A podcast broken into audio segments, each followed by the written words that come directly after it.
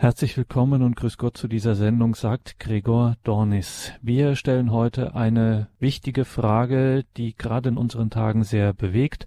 Wozu braucht es überhaupt noch die Kirche? Und das fragen wir heute den römischen Theologen und Bioethiker Professor Ralf Weimann. Er ist an mehreren Hochschulen und Universitäten in Rom tätig, lehrt dort und wir freuen uns, dass er sich heute die Zeit für uns genommen hat. Grüße Gott nach Rom, Professor Weimann. Grüß Gott, Herr Dornis. Professor Weimann, die Menschen sind verunsichert. Wenn man sich die Öffentlichkeit anschaut und das Thema Kirche, dann fragen sich viele, wofür ist die eigentlich noch da? Die Negativschlagzeilen sprechen Bände und reißen nicht ab. Nicht wenige Christen sind verunsichert, haben sich auch dann durch diese Verunsicherung von der Kirche abgewandt und viele der grundlegenden und wesentlichen Glaubensinhalte für uns Christen, die die Kirche eigentlich ja noch verkündigen sollte, ist den vielen Katholiken oft unbekannt. Also man kann sagen, das Durcheinander vergrößert sich auch da an dieser Stelle. Jetzt stellen wir Ihnen direkt die Frage, gibt es denn darauf noch Antworten? Sprich, braucht es überhaupt noch die Kirche? Auf diese weitreichende Frage ließe sich kurz und bündig mit Ja antworten, womit aber wenig geholfen wäre. Zu vieles steht auf dem Spiel und muss berücksichtigt werden. In der Tat wird diese Frage zunehmend gestellt, die Frage, wofür braucht es heute noch die Kirche? Vor allem in Ländern deutscher Sprache. Wenn man, Sie haben es eben schon angedeutet, der öffentlichen Berichterstattung zum Thema Kirche folgt, dann gibt es fast nur noch Negativschlagzeilen. Nicht nur das Thema Missbrauch ist in den Medien allgegenwärtig, sondern jede Art von Korruption wird mit der Kirche und besonders mit den Priestern in Verbindung gebracht. Und da stellen sich nicht wenige Christen die Frage, wofür brauchen wir die Kirche noch? Zu diesen Problematiken gesellt sich, und ich versuche Ihnen hier einen kleinen Überblick zu bieten, gesellt sich oft ein allgemeines Missbefinden, eine Unzufriedenheit. Wenn selbst kirchliche Mitarbeiter oder auch Teile des Klerus nicht an die Gebote der Kirche halten oder gehalten haben, sollten diese dann nicht überarbeitet und geändert werden? Ist die Kirche nicht ohnehin zurückständig und sollte sich an die Gegebenheiten der Zeit anpassen? Einige meinen, es fehle an Reformen und jeder, ob in Glaubensthemen bewandert oder nicht, sieht sich legitimiert, das Wort zu ergreifen und seine Meinung kundzutun. Von der Ungleichbehandlung der Frau ist die Rede, womit sich gewöhnlich die Forderung nach der Priesterweihe von Frauen verbindet. Vom Empfang der heiligen Kommunion sollte niemand ausgeschlossen werden, auch protestantische Christen nicht. Am deutlichsten zeigt sich die genannte Problematik im Hinblick auf die zölibatäre Lebensform der Kleriker. Auch wenn die betroffene Gruppe relativ klein ist und sich die Kandidaten dazu freiwillig entschließen, gilt der Zölibat als Dauerbrenner in öffentlichen Diskussionen. Nicht selten sind es Laien, die für die Abschaffung eintreten die sie, sie sehen diese Lebensform als Stein des Anstoßes, obwohl sie selbst davon nicht betroffen sind. Diese Liste von Thematiken ließe sich nach Belieben ausweiten, lässt aber das eigentliche Problem deutlich werden. Um überhaupt von Kirche sprechen zu können und zu wissen, was sich gegebenenfalls verändern kann und muss, ist es zunächst notwendig zu klären, was Kirche eigentlich ist. Reformen können nur dann Erneuerung bringen, wenn klar ist, worum es geht und welche Mittel zielführend sind. Andernfalls würden sie nur Schaden anrichten. Im Hinblick auf die Kirche bedeutet das, ein konkretes Verständnis von Kirche muss gegeben sein, um auf die Frage antworten zu können, ob wir sie noch brauchen. Und dann stellen wir doch direkt die Frage, welche Voraussetzungen sind eigentlich notwendig, um richtig zu verstehen, was Kirche ist? Um auf diese Frage antworten zu können, muss eine grundlegende Weichenstellung vorgenommen werden. Die Frage, die sich hier stellt, lautet, müssen die Vorstellungen der Gesellschaft, die Standards soziologischer Forderungen und die geltenden Prämissen der Zeit an die Kirche herangetragen werden, um zu verstehen, was Kirche ist? Vorschläge in diese Richtung gibt es nicht wenige, und der Druck auf die Kirche erhöht sich, vor allem durch den Glaubwürdigkeitsverlust, hervorgerufen durch Missbrauch und andere Skandale. Nicht nur die Morallehre der Kirche, sondern auch die Dogmatik sollen sich anpassen, so wird gerne gefordert. Der Bischof von Limburg, Georg Betzing, hat gar gefordert, die Kirche muss sich, Zitat, neu erfinden. Ende des Zitates. Derartige Aussagen beschreiben eine gewisse Ratlosigkeit. Selbst Bischöfe scheinen sich im Unklaren zu sein, was Kirche eigentlich ist. Der Philosoph Dietrich von Hildeband, der 1977 verstorben ist, ein entschiedener Gegner des Nationalsozialismus, dessen Analysen von Staat, Kirche und Gesellschaft eine prophetische Dimension haben, brachte die hier zugrunde liegende Problematik auf den Punkt, wenn er von einer Verdiesseitigung der Kirche sprach. Durch eine, wie er sie nannte, verhängnisvolle Entsakralisierung der heiligen Menschheit Christi sei es zu einer Verdiesseitigung gekommen. Es gehe in der Kirche nicht mehr um die Ewigkeit, sondern nur noch um das Diesseits. Bereits Anfang der 70er Jahre stellte er fest, dass an die Stelle der Verherrlichung Gottes und der Erlösung die Verbesserung der Welt getreten sei. Eine Tendenz, die er als verhängnisvoll bezeichnete. Auf diese Weise komme es zu einer folgenschweren Akzentverschiebung, wodurch die Offenbarung Christi als Maßstab kirchlichen Handelns an Bedeutung verliere. Und an dessen Stelle trete nun das Diesseitige. Von Hildeband bezeichnet diese Tendenz als brandgefährlich, weil sie nach und nach den Blick auf das, was Kirche und Glauben ausmacht, verstellt und den Blick auf eine irdische Zukunft lenkt. Seine Analyse gründet unter anderem auf die Predigtpraxis, die er ausgiebig analysiert hat. Und er kommt zu dem Schluss, dass sich in dieser Predigtpraxis es sich vor allem um soziale Gerechtigkeit gehe, um den Kampf gegen Armut und für Benachteiligte, während die eigentlichen Themen der kirchlichen Verkündigung wie Sünde, Heiligung, Himmel und Hölle keine Berücksichtigung mehr finden. Das Interessante ist, dass er diese Analyse bereits Anfang der 70er Jahre aufstellte. Eine derartige Verdiesseitigung, wir schauen nur noch auf das Hier und Jetzt, verstellt den Blick auf das Wesentliche und lässt den Sinn und die Bedeutung von Kirche unverständlich werden. Wenn Kirche sich vornehmlich um Umweltschutz, Dialog, Migranten und Klimaerwärmung kümmern sollte, würde sie sich nicht von politischen Parteien unterscheiden und damit überflüssig werden. Eine Weichenstellung läge in der Verdiesseitigung von Kirche, sich dann nach und nach auflösen würde. Tendenzen in diese Richtung sind zuhauf auszumachen. Sagt Professor Ralf Weimann in dieser Sendung, wo es uns um die Frage geht, wozu braucht es, in Anführungszeichen, die Kirche, braucht es sie überhaupt noch? Professor Ralf Weimann lebt, betet und arbeitet in Rom, genauer im Vatikan. Und liebe Hörerinnen und Hörer, Sie wissen dass wenn wir dorthin schalten per Telefon, dann ist es in der Regel immer nicht die allerbeste Telefonverbindung. Das nur als Hinweis dazu, Professor Weimann. Wir müssen dieser Frage weitergehen. Wozu braucht es noch die Kirche und fragen uns jetzt nach dem Wesen der Kirche, was sie überhaupt ist und um zu einem angemessenen Verständnis von Kirche zu zu gelangen, brauchen wir neben dieser von Ihnen eben genannten Weichenstellung noch weitere. Wie kann das aussehen? Ja, es gibt diese eine Weichenstellung, die versucht von der sogenannten Verdienstseitigung her die Kirche zu betrachten. Das heißt, man schaut nur auf Probleme, die uns hier und jetzt betreffen. Die Lehre des Herrn ist das Gegenteil von Verdienstseitigung. Denn sein Königtum ist nicht von dieser Welt. Vielmehr ist es der explizite Wille des Vaters, dass alle, die den Sohn sehen und an ihn glauben, das ewige Leben haben.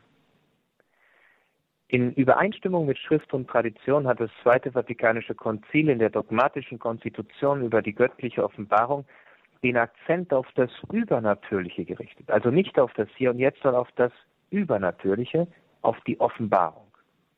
Durch sie zeigt sich der unsichtbare Gott um uns in seine Gemeinschaft einzuladen und aufzunehmen. Die Tiefe der durch diese Offenbarung über Gott und über das Heil des Menschen erschlossenen Wahrheit leuchtet uns auf in Jesus Christus, der zugleich der Mittler und die Fülle der ganzen Offenbarung ist. Diese Aussage, die sich in der Konstitution de Verbum Nummer 2 befindet, ist von großer Bedeutung, weil damit ein Verständnisschlüssel geliefert wird, der es ermöglicht zu verstehen, was Kirche ist. Wenn nämlich Kirche aus der Perspektive der Diesseitigkeit verstanden wird, dann wird sie sich kaum von einer Partei, einem Verein oder einer anderen Institution unterscheiden. Außerdem müssten dann dieselben Kriterien auf sie angewandt werden, die in der Gesellschaft ihre Geltung haben. Mehrheitsbeschlüsse, soziologische Analysen, politische Entscheidungen und so weiter. Gänzlich anders verhält es sich jedoch, wenn die Offenbarung, wenn Jesus Christus zum Maßstab für die Kirche wird, wie das Zweite Vatikanische Konzil mit Nachdruck gefordert hat.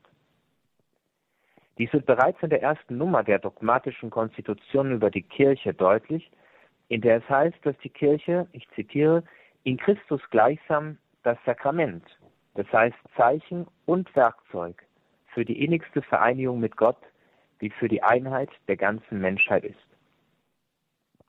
Es wird betont, dass die Kirche nicht in sich selbst steht, also keine Diesseitigkeit, und sich nicht selbst bespiegelt, sondern dass Kirche in dem Maß Kirche ist, wie sie Christus in der Welt gegenwärtig macht und sein Licht widerspiegelt. Bezeichnenderweise beginnt das Dokument über die Kirche mit der Aussage, Christus ist das Licht der Völker. Darum ist es der dringende Wunsch dieser im Heiligen Geist versammelten Heiligen Synode, alle Menschen durch seine Herrlichkeit, die auf dem Antlitz der Kirche widerscheint, zu erleuchten, indem sie das Evangelium allen Geschöpfen verkündet. Hier nun liegt der Schlüssel für das Verstehen von Kirche und zugleich die größte Herausforderung für unsere Zeit. Die sakramentale Struktur der Kirche, das heißt die Hierarchie, Diakone, Priester und Bischöfe, die Morallehre der Kirche, die Dogmen und jede mit Autorität dargelegte Lehre stehen und fallen mit ihrer Rückbindung an Christus. Wenn dieser Bezug verdunkelt ist oder gar durchbrochen wird, dann entstehen Legalismus und Willkür, die alles Vorherige in Schatten stellen würden. Denn der Gehorsam gegenüber der kirchlichen Autorität gründet darauf, dass sie sich an Jesus Christus rückgebunden weiß, von dem sie ihre Autorität erhält. Wenn dieser Maßstab verloren geht, den das Zweite Vatikanische Konzil als Offenbarung und göttliche Quelle bezeichnet hat und aus der Schrift und Tradition entspringen, dann muss es zwangsläufig zu Versuchen kommen, die Kirche neu zu erfinden. Dabei werden die Gläubigen der Willkür dann einzelner Theologieprofessoren, Bischöfen, Priestern und so ausgesetzt, die den Maßstab der Offenbarung durch eigene Erfindungen ersetzen. Es gibt also hier eine wichtige Weichenstellung, die zu treffen ist. Es darf nicht darum gehen, aus einer diesseitigen Perspektive die Kirche zu betrachten, sondern man wird das Wesen von Kirche nur dann verstehen, wenn es von Christus her, vom Maßstab der Offenbarung her erschlossen wird.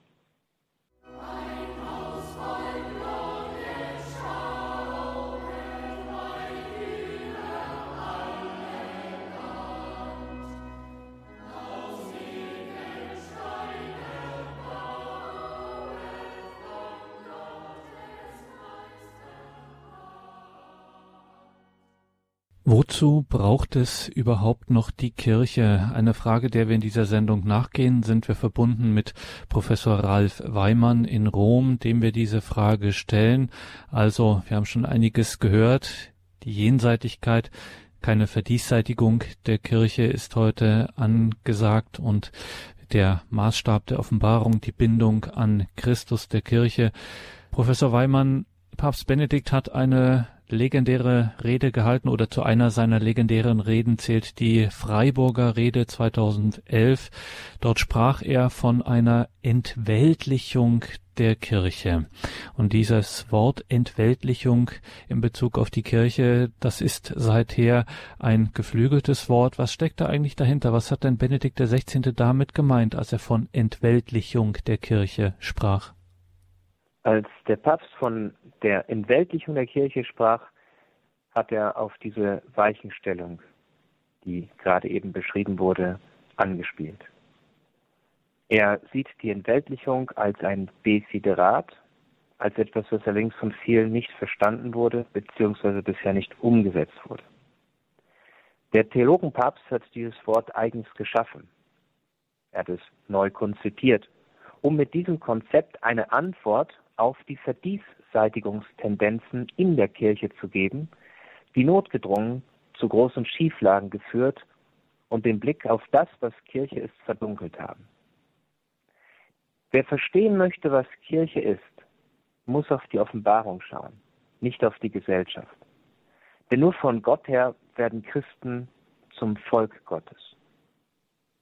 Der Papst forderte folgerichtig in seiner Rede, die er in Freiburg 2011 gehalten hat, die Weltlichkeit der Kirche beherzt abzulegen. Und dann sagte er, das heißt natürlich nicht, sich aus der Welt zurückzuziehen, sondern das Gegenteil. Eine vom Weltlichen entlastete Kirche. Diesen Aspekt hat auch Papst Franziskus in seiner ersten Predigt am 14. März 2013 herausgegriffen und gesagt, ich zitiere, wir können gehen, wie weit wir wollen. Wir können vieles aufbauen. Aber wenn wir nicht Jesus Christus bekennen, geht die Sache nicht. Wir werden eine wohltätige NGO, aber nicht die Kirche, die Braut Christi. Wenn man Jesus Christus nicht bekennt, bekennt man die Weltlichkeit des Teufels, die Weltlichkeit des Bösen.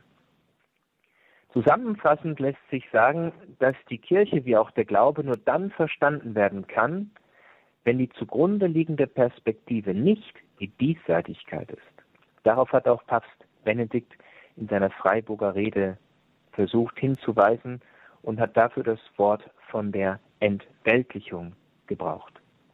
Denn erst im Licht Christi und in seiner Offenbarung erschließt sich die Wirklichkeit des Menschen und der Kirche. Nur in dieser Perspektive wird verständlich, was Kirche ist und wofür sie dient.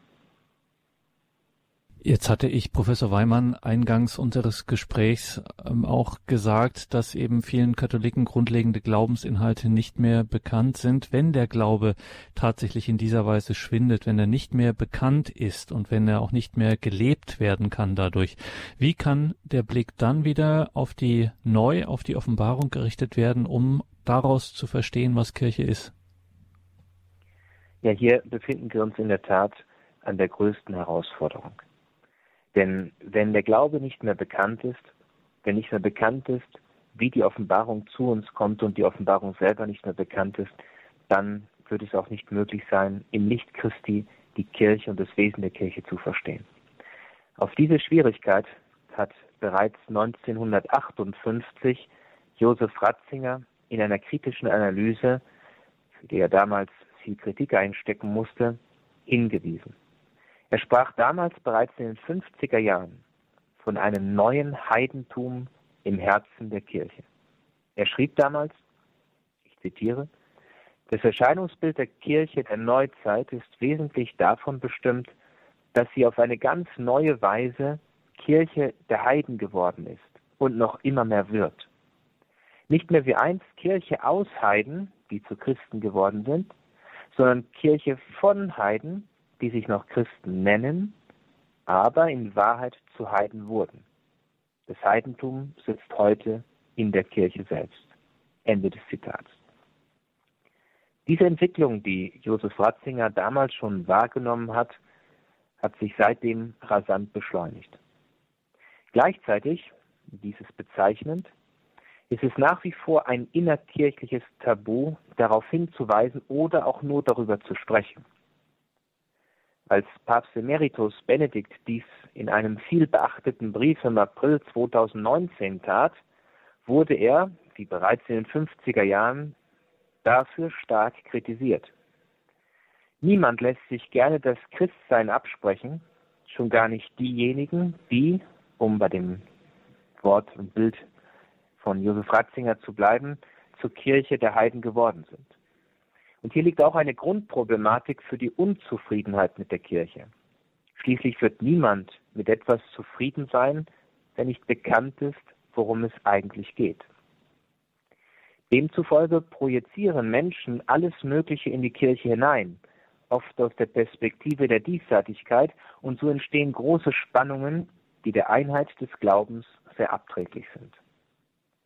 Das Gesagte soll anhand einiger Beispiele veranschaulicht werden. Die Kirchengebote oder die zehn Gebote sind den meisten Gläubigen nicht mehr bekannt. Die Morallehre der Kirche ist entweder fremd oder unverständlich geworden und daher kann es nicht verwundern, wenn sich die Gläubigen immer weiter davon entfernen, weil sie gar nicht wissen, worum es eigentlich geht. An dieser Stelle wird in der Regel der Einwand vorgebracht, dass es doch beim Glauben nicht auf ein Glaubenswissen ankäme und auch nicht auf die Einhaltung von Geboten.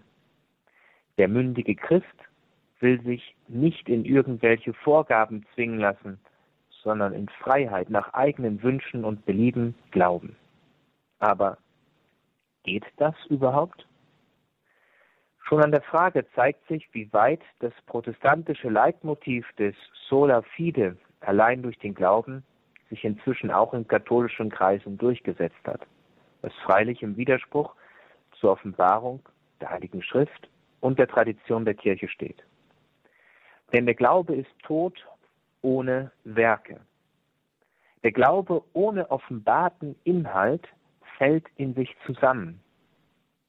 Und ohne einen konkreten Glaubensweg, die Einhaltung der Gebote, ist es unmöglich, Gott zu gefallen, so drückte schon der Psalm 119 aus, und es ist unmöglich, so ihm zu folgen.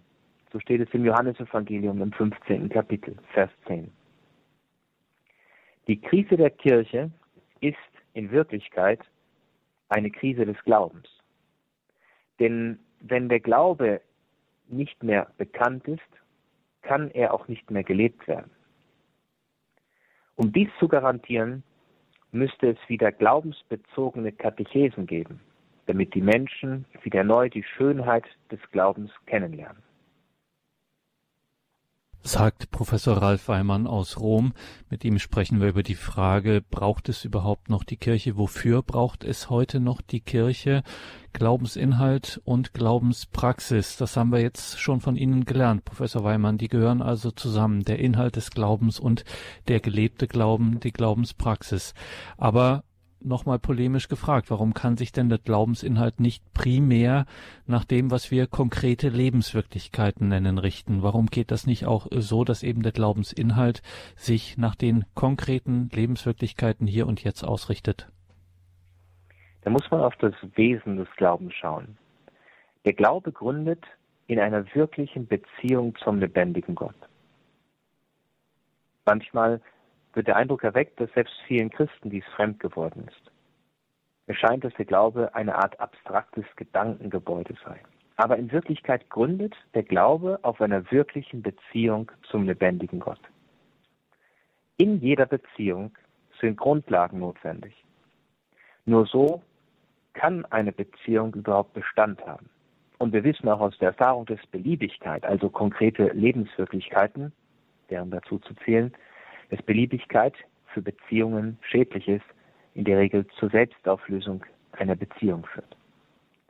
Daher steht am Anfang des Christentums nicht die Beliebigkeit, nicht der Eigenwille, nicht die konkreten Umstände, sondern, so drückt es das Johannesevangelium aus, bereits im allerersten Satz, im Anfang war das Wort.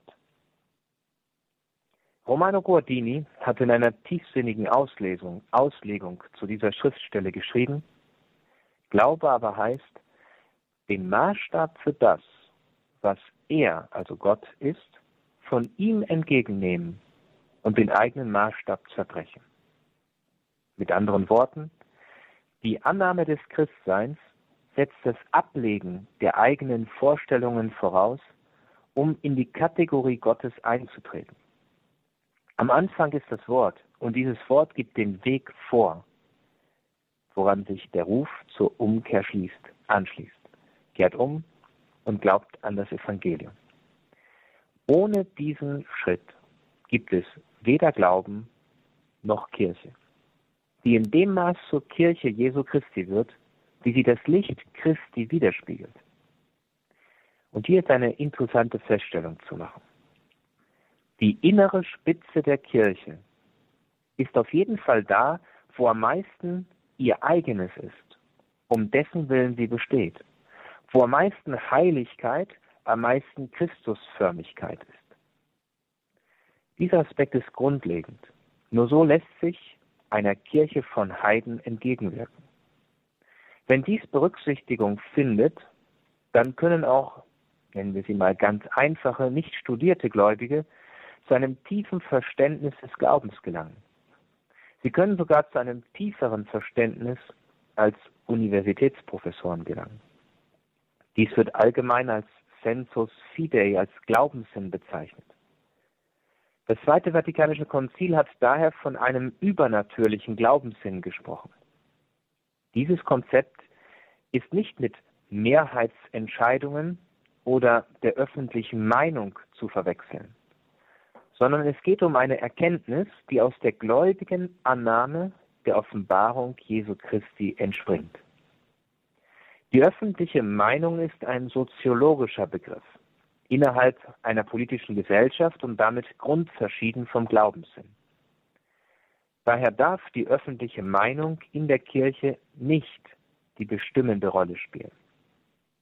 Dazu schreibt die Internationale Theologenkommission, Glaube nicht Meinung steht im Mittelpunkt der Aufmerksamkeit. Meinung ist oft nur ein meist austauschbarer und vergänglicher Ausdruck der Stimmung und Wünsche einer bestimmten Gruppe oder Kultur, wohingegen der Glaube das Echo auf eine das Echo auf das eine Evangelium ist, das an allen Orten und für alle Zeiten Gültigkeit hat. In den 80er Jahren hat Josef Ratzinger eine Auflösung des Sensus Fidei, des Glaubenssinnes, beklagt und damit seine These vom Entstehen einer Kirche der Heiden weiter präzisiert. Dabei stellte er sich in eine Reihe mit Feststellungen von Papst Paul VI. und Papst Johannes Paul II. Als Benedikt XVI. hatte er ein Jahr des Glaubens ausgerufen um der tiefen Glaubenskrise Abhilfe zu schaffen und das Geschenk des Glaubens wieder zu entdecken. Denn erst diese Glaubensperspektive lässt erkennen, worum es beim Christsein geht. Die Kirche steht, wie eingangs bereits gesagt, an einem Scheideweg. Demnach, Professor Weimann, ist der Glaube notwendig, um die Kirche zu verstehen, um verstehen zu können, was Kirche ist. Jetzt sage ich, ich bin Kirchensteuerzahler, ich nehme auch regelmäßig an Treffen, an Sitzungen teil. Wie lässt sich ein adäquates äh, Verständnis von Kirche finden? Ist es nicht zum Beispiel ausreichend, Kirchensteuer zu zahlen? Auf diese Frage möchte ich zunächst mit einem Beispiel antworten. Als ich einmal in Innsbruck ein Taxi nehmen musste und mit dem Fahrer ins Gespräch kam, wurde die Unterhaltung bald auf den Glauben gelenkt, zumal der Taxifahrer sah, dass ich Priester bin. Er versicherte mir alsbald, dass er ein gläubiger und praktizierender Katholik sei. Für mich eine positive Überraschung, so dass ich nachhakte und fragte, ob er auch bete und zur Heiligen Messe gehe. Die Antwort kam mit aller Überzeugung. Nein. Zum Gottesdienst gehe er höchstens ein bis zweimal im Jahr. Aber er zahle ja die Kirchensteuer. Wieder andere verwechseln die Kirche mit einem Wohltätigkeitsverein, der zu den großen Festen wie Weihnachten und Ostern oder zu familiären Feiern wie Taufen und Hochzeiten einen feierlichen Rahmen liefert. Wieder andere missverstehen Kirche als politische Partei, und manche projizieren soziologische und basisdemokratische Prinzipien auf die Kirche mit dem Ziel, ihre Struktur den Gegebenheiten der Gesellschaft anzupassen. Auf diese Weise tragen sie, oft mit guten Absichten, dazu bei, dass die Kirche ihre Relevanz verliert, weil sie sich nicht mehr von anderen Institutionen unterscheidet und damit ihre Existenzbegründung einbüßt. Wieder andere suchen sich jene Glaubensinhalte heraus, die ihnen zusagen, andere lehnen sie ab. Hansus von Balthasar hat aufgezeigt, dass eine solche Haltung das innerste Wesen der Kirche negiert und zerstört. Ich komme nun aber auf Ihre eingangs gestellte Frage zu sprechen, wie lässt sich ein adäquates Verständnis von Kirche finden? Das Zweite Vatikanische Konzil hat Kirche als Volk Gottes und mystischen Leib beschrieben. Die Kirche ist die Gemeinschaft derjenigen, die an Christus glauben. Und dieser Satz ist von grundlegender Bedeutung. Ich wiederhole ihn noch einmal. Die Kirche ist die Gemeinschaft derjenigen, die an Jesus Christus glauben. Von daher kann ein adäquates Verständnis von Kirche nur auf der Grundlage des Glaubens erfolgen.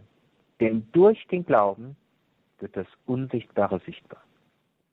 Der Glaube wiederum richtet sich nicht nach den Wünschen der Menschen, sondern der Mensch wird zum Gläubigen, indem er Christus annimmt und dadurch von Gott gerechtfertigt wird, Segen und Heil erlangt. Christus hat sich offenbart und diese Offenbarung wird zugänglich durch Schrift und Tradition, verbindlich ausgelegt vom authentischen Lehramt der Kirche. Nicht ohne Grund hat der heilige Hieronymus schon gesagt, die Schrift nicht kennen heißt Christus nicht kennen. Ähnliches lässt sich im Hinblick auf die Tradition der Kirche sagen, denn nur so kann der Glaube Nahrung und Orientierung finden. Dem modernen Menschen scheint ein solches Vorgehen fremd geworden zu sein. Er geht von sich selbst und den eigenen Befindlichkeiten aus und versteht eine von Gott offenbarte Norm eher als Einschränkung denn als Befreiung. Doch das Evangelium unterstreicht, dass die Wahrheit Gottes, zumal sie die Grundlage ist, auf der der Glaube steht, für uns der Orientierungspunkt sein muss. Glaube ist nicht zunächst ein Gefühl und schon gar nicht eine Meinung, sondern Glaube ist Gabe Gottes, die vom Hören auf sein Wort stammt, denn sein Wort ist Wahrheit. Die Wahrheit Gottes ist nicht zu groß für den Menschen, sondern entspricht seiner Berufung, weil sie den Weg erleuchtet, der in die Gemeinschaft mit Gott führt.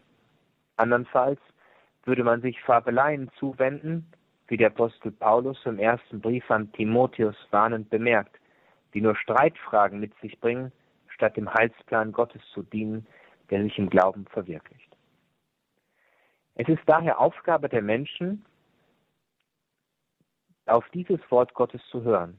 Und es ist Aufgabe der Kirche, den Menschen den Heilsweg zu zeigen und Schrift und Tradition im Licht des Glaubens verbindlich auszulegen. In Jesus Christus hat sich die Wahrheit Gottes offenbart, die der Kirche als Volk Gottes zur treuen Verwaltung anvertraut ist. Sie ist Volk Gottes, insofern sie sich von Gott her konstituiert und sich ihm zugehörig weiß. Es geht also vornehmlich nicht um einen äußeren Beitrag, um ein Eintreten in einen Verein, in eine Steuergemeinschaft oder etwas ähnliches, sondern es geht hier vornehmlich um die Freundschaft zu Jesus Christus, um die Gemeinschaft mit ihm.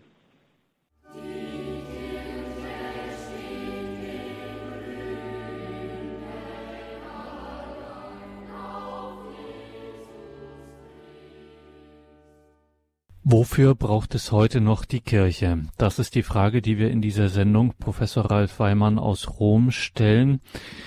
Professor Weimann, wenn das jetzt so ist, wie Sie es uns gerade ausführlich geschildert haben, wenn das so ist, dass die Kirche kein Verein ist, keine Partei, wo man dann eben mal so eintritt und dann ein Mitgliedsbuch quasi hat, was kennzeichnet denn dann eigentlich innerst die Zugehörigkeit zur Kirche?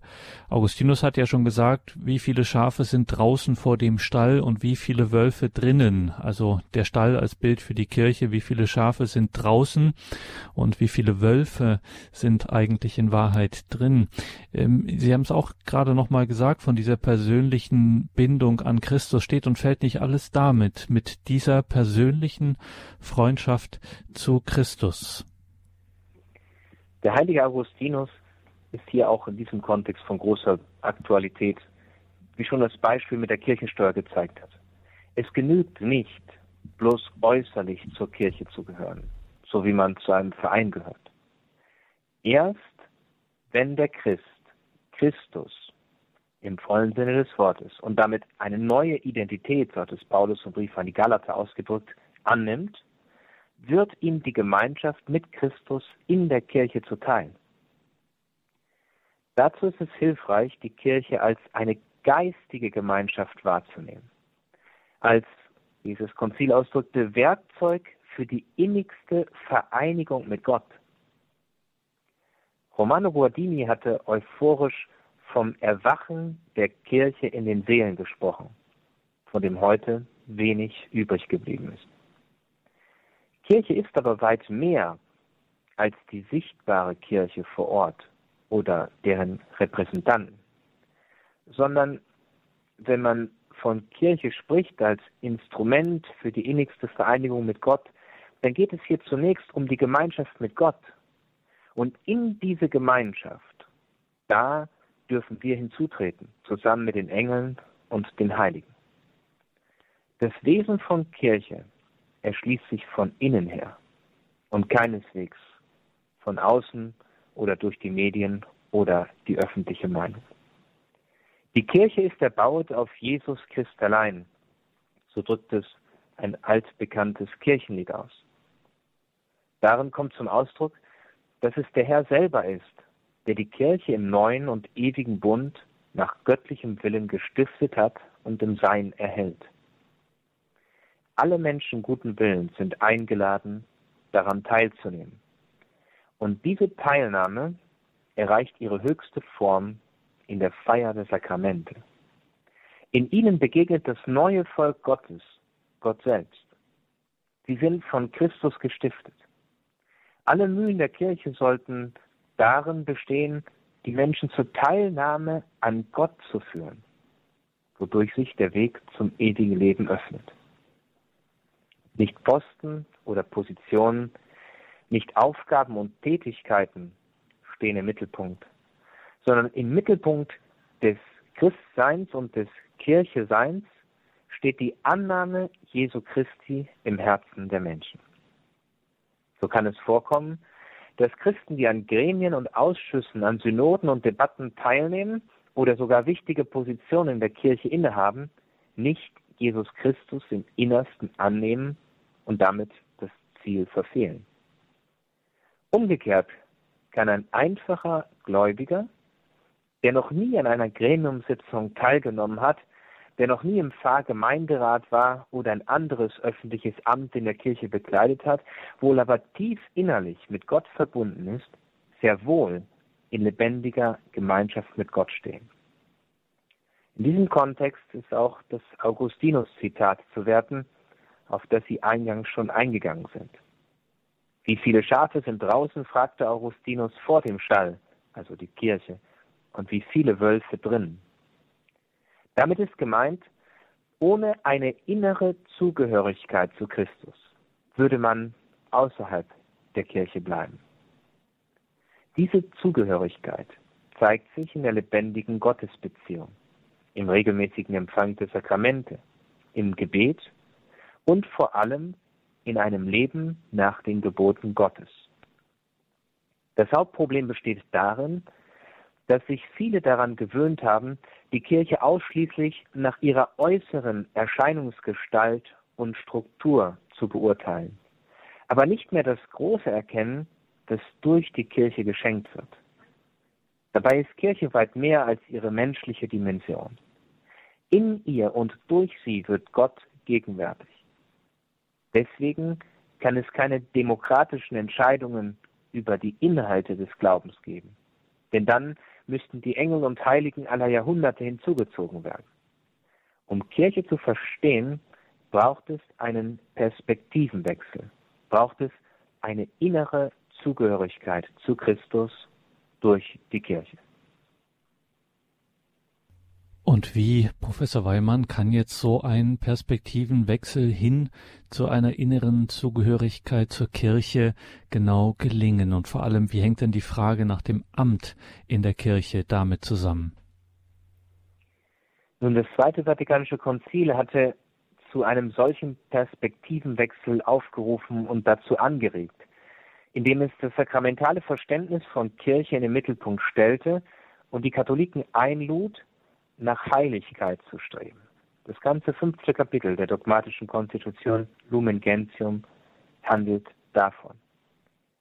Vereinfacht dargestellt gibt es zwei Alternativen, wie Kirche und dann auch das Amt in der Kirche verstanden werden können. Entweder, ich versuche es sehr vereinfachend darzustellen, funktional auf der einen Seite oder sakramental auf der anderen Seite.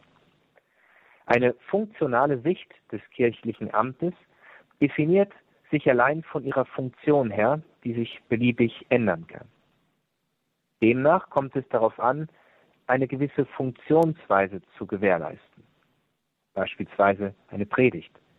Hauptsache es predigt jemand, egal wer, egal von wem sie gehalten wird. Beispielsweise die Austeilung der heiligen Kommunion. Hauptsache jemand teilt sie aus egal wer das tut, ob Priester oder Laie. Dies entspricht einer funktionalen Sicht auf die Kirche. Es wird also irrelevant, wer die Funktion ausübt und aus welchen Gründen. So wird viele von vielen heute die Kirche gedeutet und es führt oft zu großen Debatten und manchmal auch zu unnützigen, unnützen Polemiken. Anders sieht es aus, wenn man von einem sakramentalen Verständnis Kirche betrachtet, so wie das Zweite Vatikanische Konzil es gefordert hat. Professor Karl-Heinz Menke hat diesen Aspekt ausgeführt und darauf hingewiesen, dass sich die Kirche von Christus her empfängt und nicht von ihrer Funktion her. Er sagte, dass zum Wesen der Kirche es gehört, ihr Insein in Christus. Der Maßstab kann nicht die Funktion sein, sondern Christus selbst und sein Handeln in der Kirche. Deswegen ist der Maßstab nicht die Aufrechterhaltung einer Funktion oder gar die Veränderung, sondern die Treue zu Jesus Christus, was unter dem Begriff sakramentales Verständnis umschrieben ist. Ein solches Verständnis hat sich, wie Professor Menke in seiner Analyse betont, weder in der Theologie noch beim gläubigen Volk durchgesetzt. Oft ist sogar das genaue Gegenteil eingetreten, was er durch drei Schlüsselbegriffe verdeutlicht. Zum einen sei es zu einer Entsakralisierung gekommen. Das Göttliche wird nur zu oft durch Menschliches und Banalitäten ersetzt. Ein erstes Indiz für eine funktionale Sicht der Kirche. Dieser Funktionalismus führt dann als eine zweite Konsequenz zu einer Verflachung des Glaubens, weil nicht das Geheimnis im Mittelpunkt steht, der allmächtige Gott, sondern die Aktion, die Funktion, die ihres Inhalts entkleidet, nun gegenstandslos wird. Und schließlich, er weist auf einen dritten Aspekt hin, entstehe ein neuer Mystizismus, der sich im Axiom widerspiegelt, Jesus ja, Kirche nein. Die Vermittlung der Kirche und ihre sakramentale Struktur wird abgelehnt und an ihre Stelle treten subjektive Desiderate. Nicht selten verbindet sich damit gar die Akzeptanz esoterischer Praktiken wie Yoga und Reiki, womit unterstrichen wird, wie weit dieser Prozess inzwischen gekommen ist. Ein sakramentales Verständnis von Kirche gründet in der offenbarten Wahrheit und ist der Schlüssel, um Kirche zu verstehen. Die sakramentale Beichte zur Vergebung der Sünden, die heilige Eucharistie als Gegenwart Gottes unter den Menschen, das Priestertum, durch das der Herr auf Erden sein Erlösungswerk fortsetzt, die Krankensalbung, durch die Kraft und Zuversicht geschenkt wird, wie auch die anderen Sakramente, erschließen sich erst aus dieser Perspektive und lassen die Wichtigkeit und die Schönheit der Kirche deutlich werden, die die Gläubigen zur Heiligkeit führen soll, zu einer inneren Freundschaft mit Jesus Christus. Wofür braucht es heute noch die Kirche? Das ist die Frage, der wir in dieser Sendung hier mit Professor Ralf Weimann aus Rom nachgegangen sind. Professor Weimann, wir schauen auf die Uhr und unsere Sendezeit geht langsam dem Ende entgegen. Vielleicht könnten Sie uns das nochmal, es waren doch wirklich wichtige und wesentliche Gedanken in dieser Sendung. Vielleicht können Sie uns das nochmal zusammenbinden die Antwort auf diese Frage, wofür braucht es heute noch die Kirche? Ausgehend vom Glauben, der die Voraussetzung für ein Verstehen von Kirche bildet, erschließt sich das Verständnis von Kirche. Sie ist Werkzeug für die innigste Vereinigung mit Gott. Werkzeug für die innigste Vereinigung mit Gott. Durch sie, durch die Kirche, wird Gott in der Welt gegenwärtig und der Mensch befähigt, in die Gemeinschaft mit Gott einzutreten. Dazu wird der Weg zum ewigen Leben eröffnet. In die Kirche tritt man nicht ein wie in einen Verein, sondern durch die innere Annahme Jesu Christi, der der Weg, die Wahrheit und das Leben ist. Dem großen italienischen Heiligen Padre Pio von Pietrelcina wurde am Ende seines Lebens der bittere Vorwurf gemacht, dass die Kirche Leute wie ihn nicht bräuchte. Seine demütige Antwort war verblüffend. Er sagte, auch wenn die Kirche mich nicht brauchen sollte, ich brauche die Kirche. Nach dieser Antwort, so wird berichtet, bekehrte sich der Kritiker, der ihm diese Frage gestellt hat. Freilich braucht es Demut, die Kirche anzunehmen, gerade dann, wenn man schwere Enttäuschungen erlebt haben sollte. Und doch müssen wir uns immer wieder vor Augen halten, dass wir uns nicht allein erlösen können, sondern dazu die Vermittlung der Kirche brauchen. Denn Jesus Christus wirkt auch heute in der Kirche. Damit wird auch der Blick frei auf das, was Reform in der Kirche bedeutet. Es wird berichtet, dass Mutter Teresa von Kalkutta von einem Journalisten gefragt wurde, was sich in der Kirche ändern muss. Ihre Antwort war verblüffend einfach. Sie und ich. Jede kirchliche Reform muss sich daran messen lassen, ob es gelingt, die Menschen näher zu Gott zu führen, zu größerer Heiligkeit, wonach zu streben jeder Christ eingeladen und verpflichtet ist. Von daher braucht es die Kirche. Es braucht aber eine Kirche, die wirklich vermittelt, die vermittelt, dass Gott in der Welt gegenwärtig ist und die den Menschen als Werkzeug dient, um zu dieser inneren Vereinigung mit Gott zu gelangen. Wofür braucht es heute noch die Kirche? Das war Thema in dieser Sendung. Wir waren im Gespräch mit Professor Ralf Weimann. Liebe Hörerinnen und Hörer, wir haben heute einiges zu hören bekommen und da brauchen wir natürlich auch noch den Segen, um den wir Professor Weimann, der natürlich auch gleichzeitig Priester ist, gleich bitten werden. Zuvor an Sie noch der Hinweis, liebe Hörerinnen und Hörer, das Ganze kann man natürlich nachhören, empfiehlt sich hierbei insbesondere so viele wichtige Informationen. Das kann nichts schaden, wenn man das nochmal nachhört. Das geht ganz klassisch auf der CD, aber natürlich auch in der Radio Horeb App geht das ganz einfach und überall und auch Klassisch herunterladen kann man sich das auf unserer Homepage horeb.org.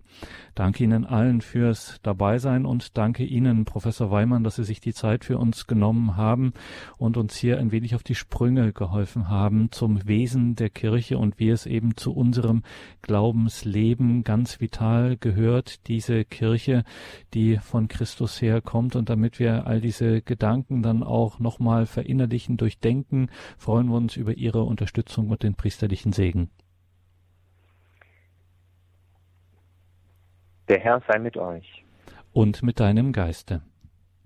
Auf die Fürsprache der allerseligsten Jungfrau und Gottesmutter Maria segne sie und alle, die über Radio mit uns verbunden sind, der allmächtige und der barmherzige Gott, der Vater und der Sohn und der Heilige Geist. Amen. Gelobt sei Jesus Christus.